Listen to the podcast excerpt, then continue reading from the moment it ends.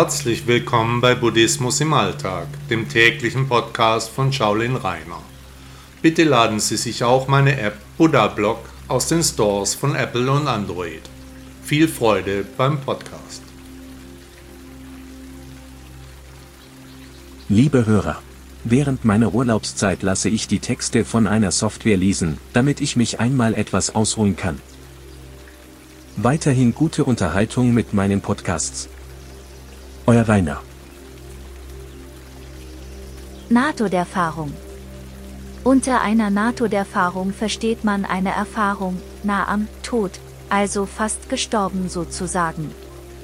Man könnte es auch so ausdrücken, dass das Leben an sich eine durchgehende Nahtoderfahrung ist, wobei der beinahe Tote eben nochmal davon gekommen ist.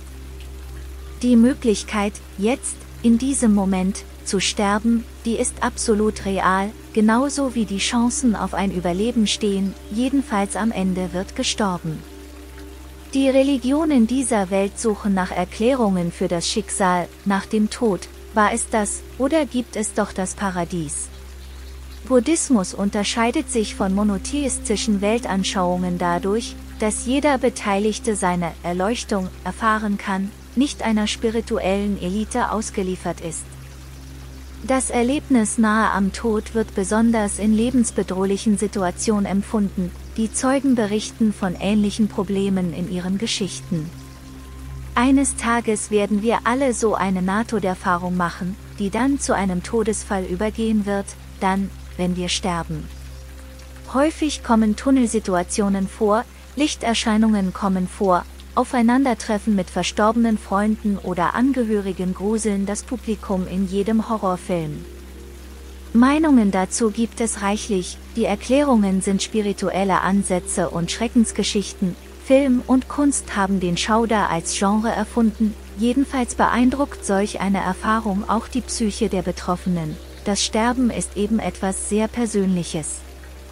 Das ganze Leben ist eine simple Nahtoderfahrung, denn jeder von uns ist schon mehrfach fast gestorben, häufig ohne es zu wissen, unsere Privatsphäre ist verletzlich, wir wissen um unser Schicksal. Gibt es ein Weiterleben nach dem Tod, das fragt sich die Menschheit die ganze Zeit? Werden wir, auf die eine oder andere Weise, nach dem Tod weiterleben? Die meist religiöse Hoffnung auf ein Paradies hat an Glaubwürdigkeit verloren, das Bewusstsein hat sich emanzipiert. Nahtoderfahrungen haben auch im Buddhismus die Autoren inspiriert, das Fortbestehen über den Tod hinaus bildet den Nukleus der Wiedergeburtslehre. Denn um wiedergeboren zu werden sollte das Bewusstsein wenigstens in Teilen überdauern. Die Erfahrungen sind meist ohne Körper, hier geistert nur der Geist, ohne das Jenseits zu betreten. Was bringt die Zukunft? Was werden wir durchmachen? Und wie war die Rückkehr nach der NATO-Erfahrung? Sind Sie schon einmal fast gestorben? Und was wären Ihre wahren Gefühle? Wo kommen wir her, wo werden wir hingehen? Eine solche Erfahrung gibt das Erlebnis von Zeit und Raum als Einheit, was für das weitere Überleben auch eine gute Lehre sein kann. Entweder man fängt nach solch einer Erfahrung an zu glauben, oder aber Fragen nach dem Sinn zu stellen. Buddhismus hat jedenfalls passende Antworten. Der Weg ist das Ziel. Buddha sagte einmal, nach dem Tode an einem warmen Bestimmungsort neu beginnen. Hat Ihnen der Podcast gefallen? Danke, dass Sie Buddhismus im Alltag gehört haben. Bitte besuchen Sie auch meine Webseite shaolin-reiner.de. Tausend Dank.